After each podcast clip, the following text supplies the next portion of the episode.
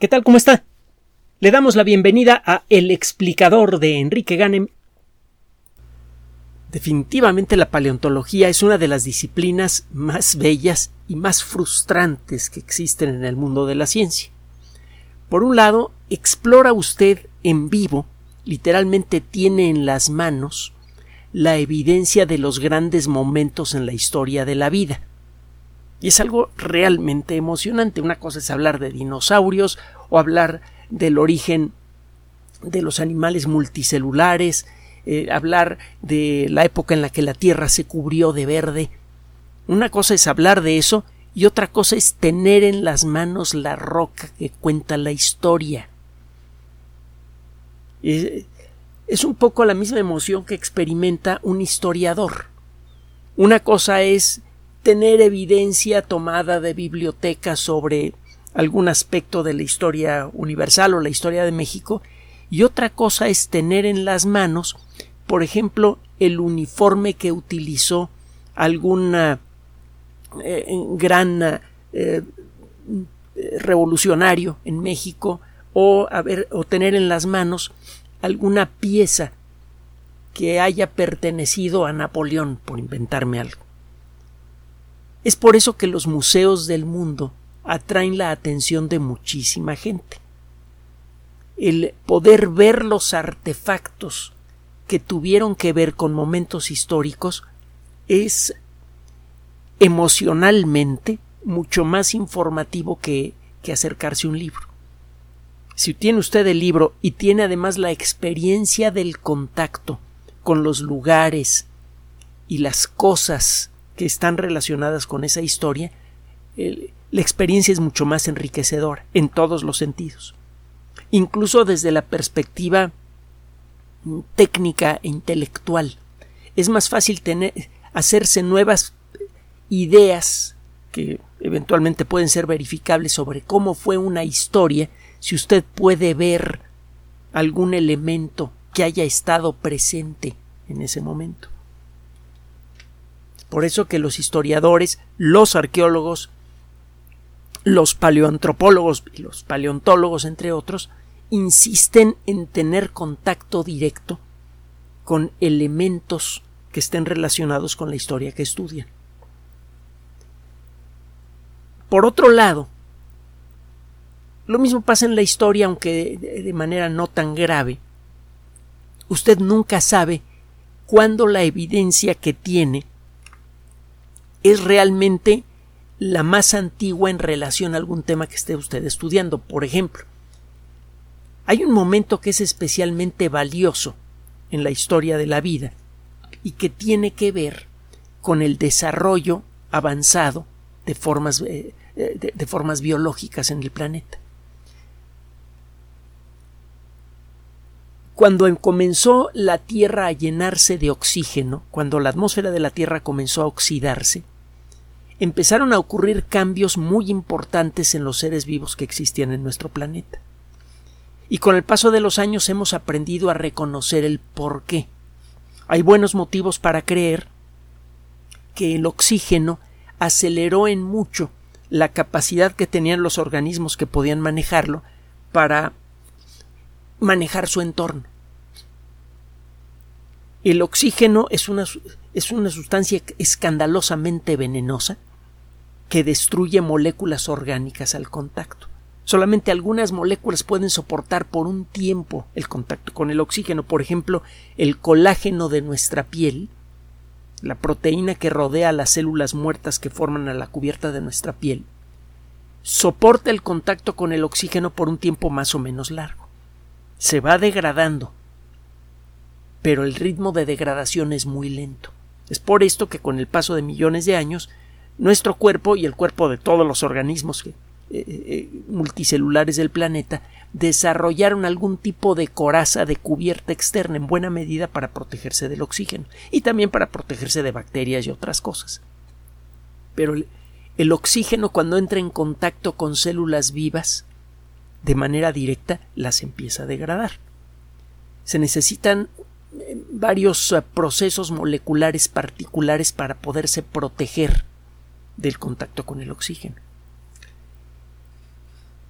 El oxígeno, sin embargo, cuando participa en una reacción química libera muchísima energía. Por eso se lo utiliza como combustible para cohetes. Bueno, como comburente para cohetes. Usted eh, eh, para lanzar una nave al espacio necesita alguna sustancia que se queme y necesita oxígeno. La combinación de ambas sustancias libera muchísima energía. Y eso es lo que impulsa el cohete hacia adelante. Se podrían utilizar otro tipo de comburentes. Sería mucho más difícil de conseguir y además no generarían tanta energía por kilogramo en una reacción de combustión como la que genera el oxígeno. El oxígeno entonces es una molécula eh, al mismo tiempo deseada y odiada. El oxígeno en exceso mata. Y eso lo saben los buzos que han eh, e incluso los astronautas que han tratado de respirar oxígeno a presión. El oxígeno a presión es peligroso. Nuestro cuerpo sabe cómo manejar el oxígeno siempre y cuando no haya demasiado oxígeno en la sangre. Da la impresión de que debería ser al revés. El oxígeno es vitalizante. Mientras más oxígeno metemos a nuestro cuerpo, mejor. Y no. Esta idea, por cierto, de que el oxígeno es vitalizante tiene que ver con el descubrimiento del oxígeno y tiene que ver con eh, personajes como Lavoisier, etcétera. Otro día platicamos esas historias que también tienen lo suyo, son bien sabrosas. Pero bueno, el caso es que sabemos que la Tierra comenzó a, a contar con una atmósfera medianamente oxidada hace un poquito más de 2.500 millones de años. Hay evidencia en las rocas de todo el mundo de aquella época de que la Tierra empezó a llenarse de oxígeno. Sabemos, por experimentos de laboratorio, que el hierro es un elemento químico que se disuelve fácilmente en agua si el agua no tiene oxígeno. Al estudiar rocas que tienen más de 2.500 millones de años es claro que ciertos elementos químicos como el hierro o el uranio que al igual que el, hierro se disuelve fácilmente en agua cuando no, no hay oxígeno, es claro que, estas, que estos elementos químicos andaban por todo el mundo sin oxidar. Por ejemplo, hay unas minas de donde obtiene uranio Francia, se encuentran actualmente en Gabón, que es una antigua colonia francesa. Eh, se encuentra en una región que se llama Oclo.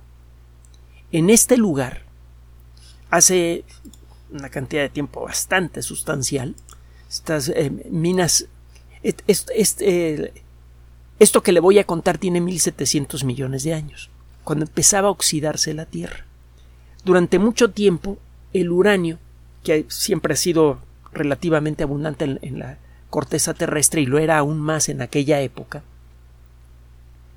en, aquella época el uranio estaba disuelto en agua era arrastrado por los ríos, era erosionado de las rocas por los ríos, arrastrado por los ríos y llegaba al mar sin problemas. Hace 1700 millones de años comenzaba poco a poco a, a, oxidarse la atmósfera terrestre y ese poco oxígeno que había en la atmósfera lograba oxidar algunas, algunos de los átomos de uranio, se formaba óxido de uranio. El óxido de uranio es insoluble. Entonces, en algunos rincones del río que llevaba el uranio que había logrado arrancar a la roca por erosión hacia el mar, este río que, cuyo nombre nunca vamos a conocer porque no lo tuvo, porque ya desapareció hace muchísimo tiempo, en algún punto este río probablemente tenía unos rápidos o una cascada o algo que mezclaba eh, sus contenidos con el aire y el aire ya tenía un poquito de oxígeno. Eso hacía que se formaran pequeñas cantidades de óxido de uranio que se iban acumulando en un cierto punto del río. Llegó un momento hace 1700 millones de años en el que se acumuló suficiente uranio para que se iniciara una reacción nuclear. Durante unos pocos centenares de miles de años, en este lugar funcionó un reactor nuclear natural. La historia de la mina de Oclo es muy, muy interesante. Usted la va a encontrar así. O-K-L-O. Ponga Oclo reactor nuclear o alguna cosa parecida en, en, Internet y va a encontrar la historia detallada. Esto tiene que ver con la lenta oxigenación de la Tierra. Si usted busca en rocas más antiguas evidencia de un fenómeno así, no lo encuentra. Y lo mismo pasa con el hierro. Hace 2.500 millones de años, y esto fue especialmente notable en el mar, el hierro que estaba disuelto en el agua de mar comenzó a oxidarse. Las cianobacterias, antes conocidas como algas verde azules, que ya vivían en los océanos terrestres y que sabían tomar la luz del sol y convertirla en comida y oxígeno, comenzaron a hacer su trabajo. Ese oxígeno no alcanzó a llegar a la atmósfera terrestre inicialmente. El oxígeno producido por las cianobacterias en el mar se combinaba rápidamente con el hierro que estaba en el mar y se formaba óxido de hierro y el óxido de hierro usted lo conoce, sabe usted de qué color es el polvo de hierro cuando se oxida, es de color rojo se comenzaron a formar unos depósitos de color rojo muy peculiares que se ven un poco como como qué le diré como cuando muerde usted un sándwich bien hecho, una torta bien hecha, que los sándwiches son un poco pobres, las tortas mexicanas son verdadero alimento. Ahí encuentra usted todos los grupos nutricionales cuando está bien hecha. Cuando usted muerde una torta, usted ve en el centro de manera un tanto alterada la milanesa que, se encuentra en el centro. Y ya se imaginará qué tipo de tortas son mis preferidas, las que comía cuando estaba estudiando la carrera de biología. Afortunadamente había un puesto de tortas adentro de la universidad, de, mi escuela. Venían unas tortas de chorizo y unas tortas de milanesa muy buenas. Bueno, cuando usted muerde una torta de milanesa, usted ve en corte la milanesa, y, la milanesa rara vez está perfectamente recta, tiene una forma eh, pues como arrugadita. Bueno, usted se pone a estudiar rocas de hace 2.500 millones de años o un poquito menos y que se formaron en el fondo del mar y lo primero que ve es que esta roca es de color negro. El fondo del mar generalmente es una zona en donde no encuentra usted nada de oxígeno y la materia orgánica se queda allí. Hay mucho carbono, en estas rocas, que no se ha oxidado y se ha convertido en dióxido de carbono, y por eso las rocas que se forman en el fondo del mar normalmente son oscuras, a veces prácticamente negras. Solo en las rocas anteriores a esto que le estoy contando, usted ve nada más una masa de color negro. Y en estas rocas que comenzaron a formarse hace unos 2.500 millones de años, ve estas cosas de color rojo que tienen la forma de la milanesa a la hora de morder la torta. Se llaman eh, formaciones lenticulares o, formaciones de hierro en banda. Y eh, hay lugares en donde ve usted unas capas de roca de centenares de metros de altura, o de más de mil metros de altura, en donde ve esas bandas de color rojo. Los océanos de la Tierra comenzaron a oxidarse porque los primeros organismos fotosintéticos que producen oxígeno comenzaron a hacer su trabajo a gran escala, y lo primero que hicieron fue oxidar al mar cuando el mar estaba suficientemente oxidado, cuando quedaban ya muy pocos átomos de hierro que pudieran atrapar a los átomos de oxígeno producidos por las cianobacterias, el oxígeno comenzó a escapar a la atmósfera y la atmósfera comenzó a cambiar. Esto sucedió, le digo, comenzó a suceder hace unos 2.500 millones de años y los paleontólogos, que tienen lo suyo de hollywoodenses, le llaman el gran evento de oxidación. Este evento duró centenares de millones de años. Y al final de esta etapa, la Tierra se quedó con un poquito de oxígeno en su atmósfera, poquito. Habría sido imposible para usted y para mí respirar en la atmósfera de la Tierra ya oxigenada. Pero lo cierto es que ya habían empezado a ocurrir cambios químicos importantes en el mar y luego en la atmósfera, y esto se nota en la evolución de la vida el ritmo de aparición de nuevas formas microscópicas de vida aumentó como consecuencia de esto. A pesar de que el oxígeno es venenoso, el proceso de acumulación de oxígeno fue tan lento que muchos organismos tuvieron la oportunidad de adaptarse. La historia que tenemos que contarle ahora tiene que ver con un fósil extraordinario descubierto en Australia. La fotosíntesis es un proceso que le permite a un organismo obtener eh, construir las moléculas básicas para la vida a partir de la luz del sol. Una de las moléculas más fundamentales es la glucosa. Lo hemos comentado en muchas ocasiones, la glucosa es como el petróleo para el mundo moderno. La glucosa es una molécula que guarda grandes cantidades de energía. Y las células vivas, parece que desde el origen mismo de la vida, saben, o, poco después, saben cómo romper la molécula de glucosa para construir otra molécula cargada con energía que se llama trifosfato de adenosina. Es como cuando usted toma petróleo y lo refina. El ejemplo lo hemos usado muchas veces. Extrae algo del petróleo, los compuestos básicos de la gasolina, y esa gasolina ya se la puede echar usted al tanque de su automóvil. El trifosfato de adenosina es una forma depurada de energía proveniente de la glucosa que puede ser utilizada por los seres vivos. Existen varias formas de fotosíntesis. Hay, bacterias que tienen una sustancia que se llama rodopsina, que es químicamente casi idéntica a la que hay en el fondo de nuestros ojos, y es la que nos permite ver. La rodopsina obviamente reacciona a la luz, por eso la tenemos en el fondo del ojo.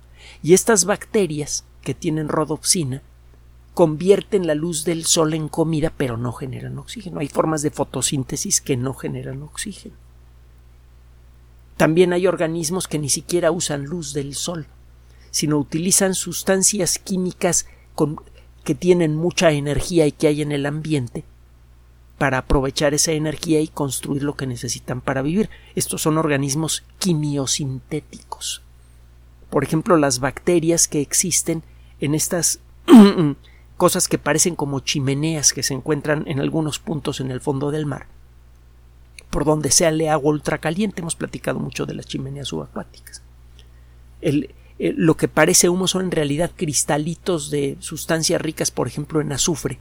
Y estas sustancias llevan mucha energía. Se necesita mucha energía para construir estas moléculas. Y las bacterias que viven en las orillas de estas chimeneas de, de agua ultracaliente saben cómo tomar estos compuestos, romperlos y extraer la energía que necesitan para vivir. Las cianobacterias son probablemente los organismos más simples capaces de utilizar clorofila para hacer fotosíntesis, y por lo tanto son los organismos más simples conocidos que pueden producir oxígeno a partir de la luz del sol. Sabemos que las eh, cianobacterias existen desde hace muchísimo tiempo, no sabemos exactamente desde cuándo. La evidencia de la existencia de cianobacterias la encuentra usted en unas estructuras de las que seguramente ya ha oído hablar, en este espacio y en muchos otros, los estromatolitos, que son unas eh, estructuras que a lo lejos parecen un poco como depende del tamaño que tengan, pueden parecer como hongos grandes o pueden parecer como, como un banco hecho de piedra para sentarse. Algunos estromatolitos llegaron a tener más de un kilómetro de altura, por cierto. Estas estructuras, cuando las rebana usted, parecen como pan de hojaldre. Y cuando ve usted una rebanada muy delgada al microscopio, pulida, usted puede ver con frecuencia fósiles de bacterias allí. Los eh, primeros estromatolitos aparecieron hace poco más de 3.500 millones de años. Hay por allí unas estructuras en disputa que parecen estromatolitos de 3.770 millones de años, mucho antes de que se comenzara a oxigenar la atmósfera. Aparentemente las primeras cianobacterias no podían producir suficiente oxígeno como para generar un cambio químico en la atmósfera. Eso probablemente vino mucho después. El caso es que el trabajo que hacen las cianobacterias inicialmente comienza a generar oxígeno disponible para la vida, pero en cantidades pequeñas. Cuando por fin y después de muchos centenares de millones de años las cianobacterias han generado suficiente oxígeno para que se empiece a notar en el fondo del mar y luego en la atmósfera, para cuando las cianobacterias han acumulado suficientes años trabajados como para generar el gran evento de oxidación, otros organismos estaban comenzando a aprovechar ese oxígeno para evolucionar cada vez con mayor rapidez, o incluso las mismas cianobacterias. Si usted ve cómo tienen organizada su clorofila las cianobacterias, va a encontrar que en la mayoría de los casos la tienen metida en forma relativamente desordenada en el interior de sus células. Las cianobacterias son organismos unicelulares, que a veces pueden engarzarse para formar fibras largas, pero cada célula tiene vida independiente.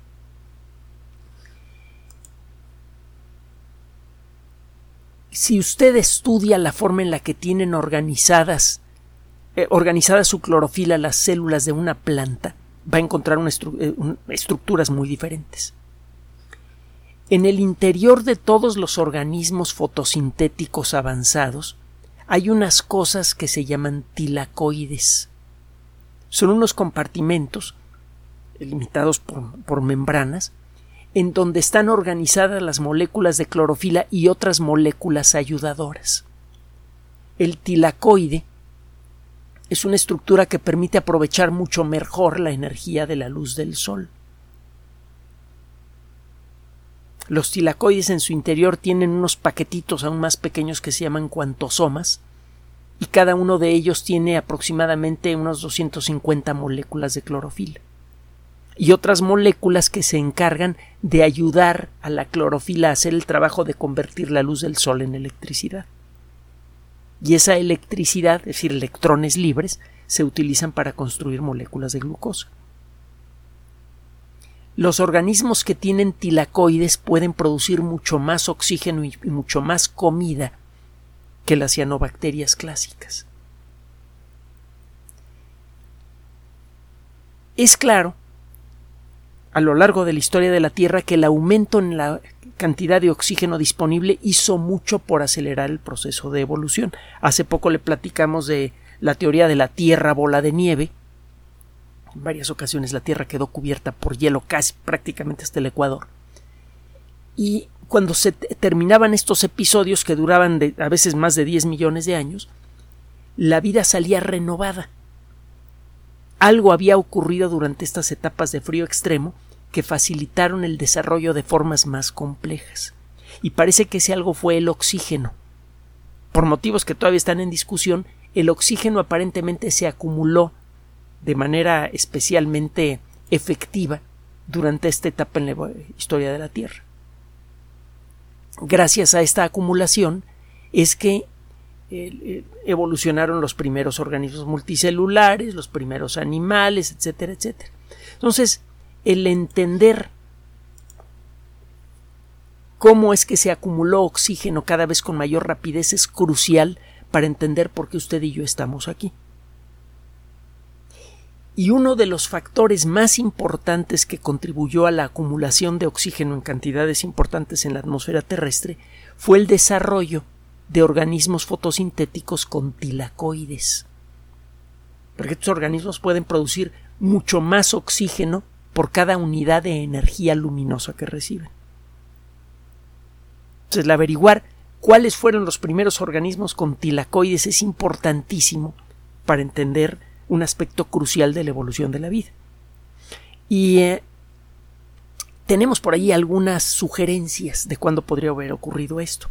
Las cianobacterias existen cuando menos desde hace 3.500 millones de años, existen en la actualidad. Cuando usted ve un charco de agua estancada que tiene en la parte superior una masa gelatinosa de color verde y de aspecto desagradable, está usted viendo cianobacterias. Está usted viendo descendientes de algunos de los primeros organismos que hubo en nuestro planeta. Eso le da una cierta emoción a los charcos de agua estancada, quiera que no. Pero bueno, si usted se pone a estudiar cianobacterias encontrará que hay muchas especies diferentes y hay un detallito muy interesante por allí. Algunas de las cianobacterias más avanzadas tienen tilacoides simples. Estas cianobacterias son especialmente grandes. Y los tilacoides están organizados en estructuras eh, relativamente simples. Es decir, eh, eh, parece que estas cianobacterias avanzadas son descendientes de los primeros organismos que comenzaron a desarrollar tilacoides. Aparentemente se trata de cianobacterias. Y parece que estas cianobacterias se metieron en el interior de las células de los ancestros de los vegetales modernos hace unos 1900 millones de años. Lo que antes era un organismo de vida libre se convirtió en una estructura dentro de una célula más grande. más o menos al mismo tiempo en el que un grupo de bacterias se empezó a meter en las células de algunos organismos avanzados y formaron las famosas mitocondrias que ahora son fundamentales para la vida de todos los organismos con células avanzadas como ustedes y nosotros. Por esas fechas, unas cianobacterias se metieron en el interior de algunas de estas células que ya tenían mitocondrias y acabaron formando a los cloroplastos. Estas cianobacterias se especializaron, poco a poco fueron construyendo tilacoides más avanzados y eso hizo evolucionar la fotosíntesis. Fue un momento crucial en la historia de la vida.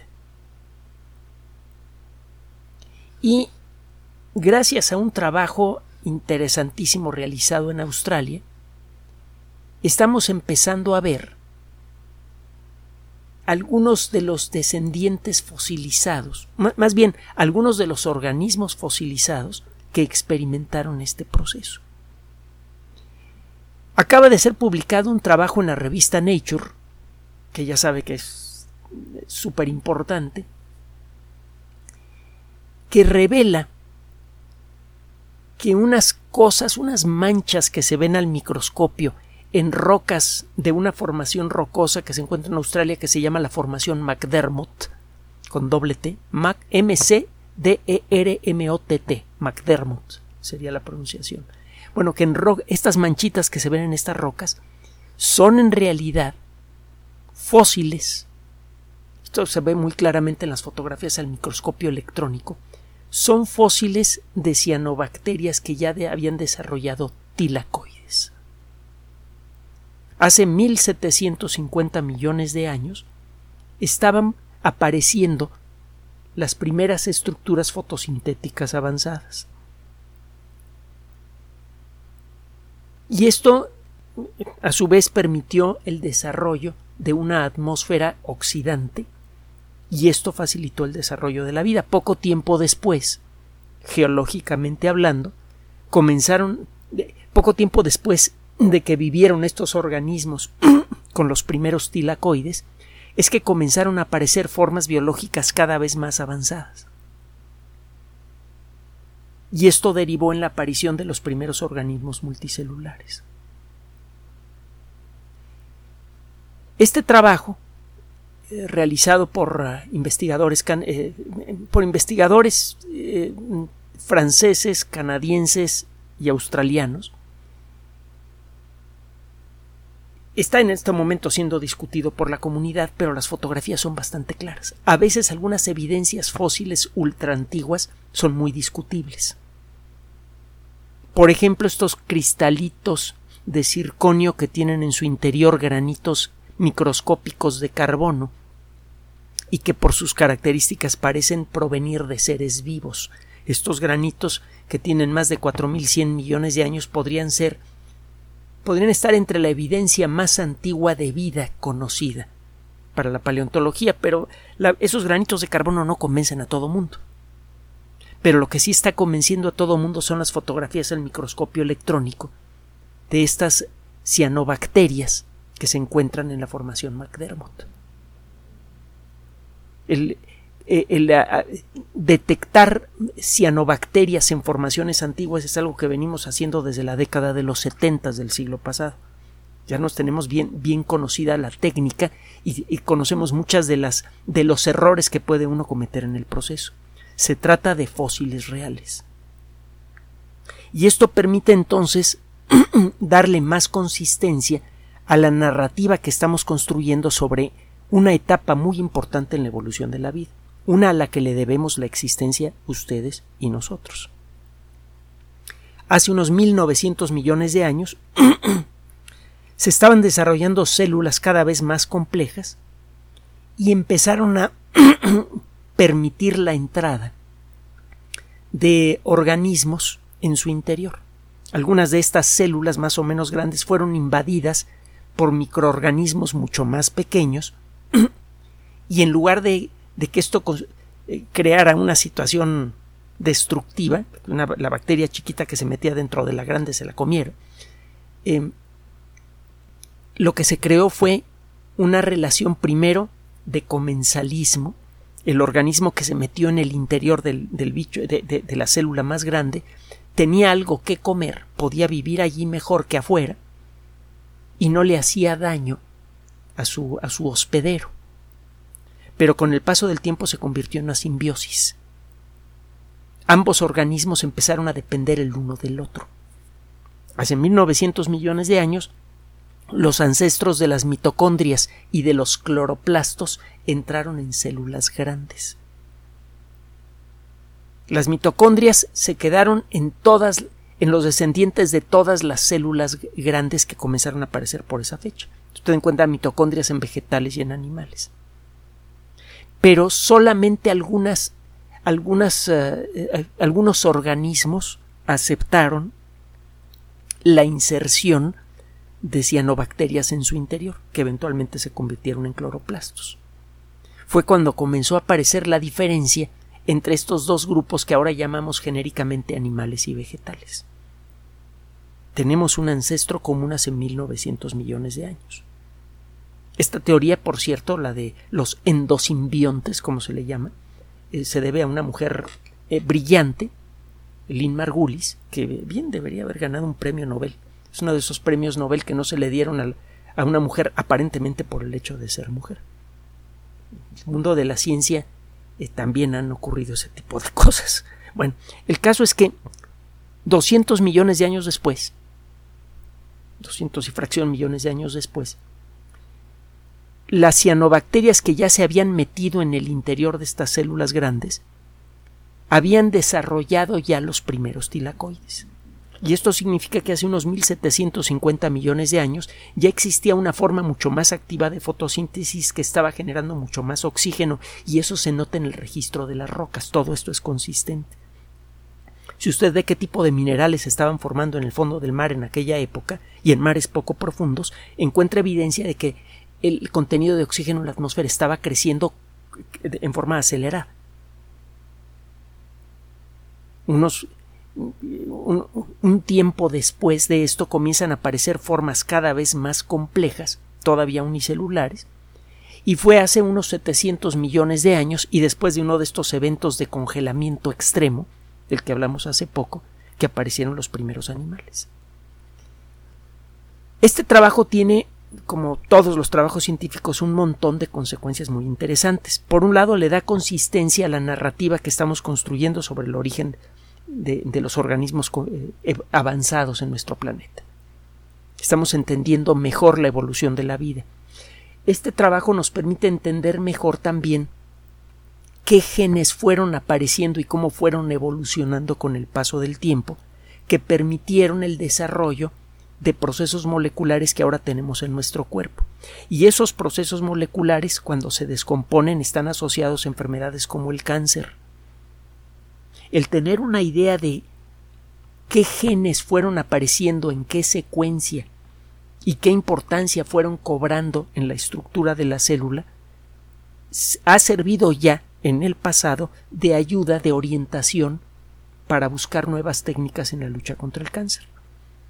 Parece un tanto extraño, pero el, el poder contemplar al microscopio electrónico ancestros muy antiguos de los seres que ahora poblamos la Tierra, tiene un efecto importante en la medicina. Por ejemplo, muchos de los genes que están asociados con el cáncer están asociados también con la condición multicelular. El aprender cómo es que aparecieron los organismos multicelulares mucho tiempo después de esto que le estoy narrando ha ayudado a la lucha contra el cáncer. Y también está ayudando a entender mejor cómo es el proceso general de evolución de la vida para saber qué esperar en la búsqueda de vida fuera de la Tierra. Cuando usted contempla el pasado profundo de la sociedad humana, averigua cosas que le ayudan a crear un mejor futuro. La historia es una de las herramientas más importantes para la creación de sociedades estables. Es solamente reconociendo los procesos sociales que construyeron al mundo actual que puede uno construir un mundo mejor. sin la historia está usted condenado a repetir los mismos errores que las sociedades del pasado. De manera vagamente paralela, el conocer la historia pasada de la vida nos ayuda en la actualidad a construir una tecnología que nos permite crear una vida mejor para todos nosotros, entre otras cosas una mejor medicina, y también nos ayuda en la búsqueda futura de vida fuera de la Tierra. Es curioso, pero la contemplación del pasado frecuentemente ayuda a construir nuevos futuros. Y en la medida en la que podamos contemplar con precisión lo que sucedió en nuestra propia historia hace, más de 1.700 millones de años, seguramente nos va a ayudar en el futuro cercano cuando comencemos a colonizar el sistema solar. Gracias por su atención. Por sugerencia suya tenemos abierto un espacio en Patreon, el explicador Enrique Ganem, y en PayPal, el explicador patrocinio por los que gracias a su apoyo sostenemos este espacio. Puede usted descargar gratuitamente estos audios en formato MP3 en Spotify y en iTunes como El Explicador sitio oficial y en SoundCloud como El Explicador. Recuerde nuestras redes sociales de siempre, Twitter Enrique-Ganem y en Facebook Enrique Ganem sitio oficial, El Explicador y los grupos que usted ya conoce. Gracias.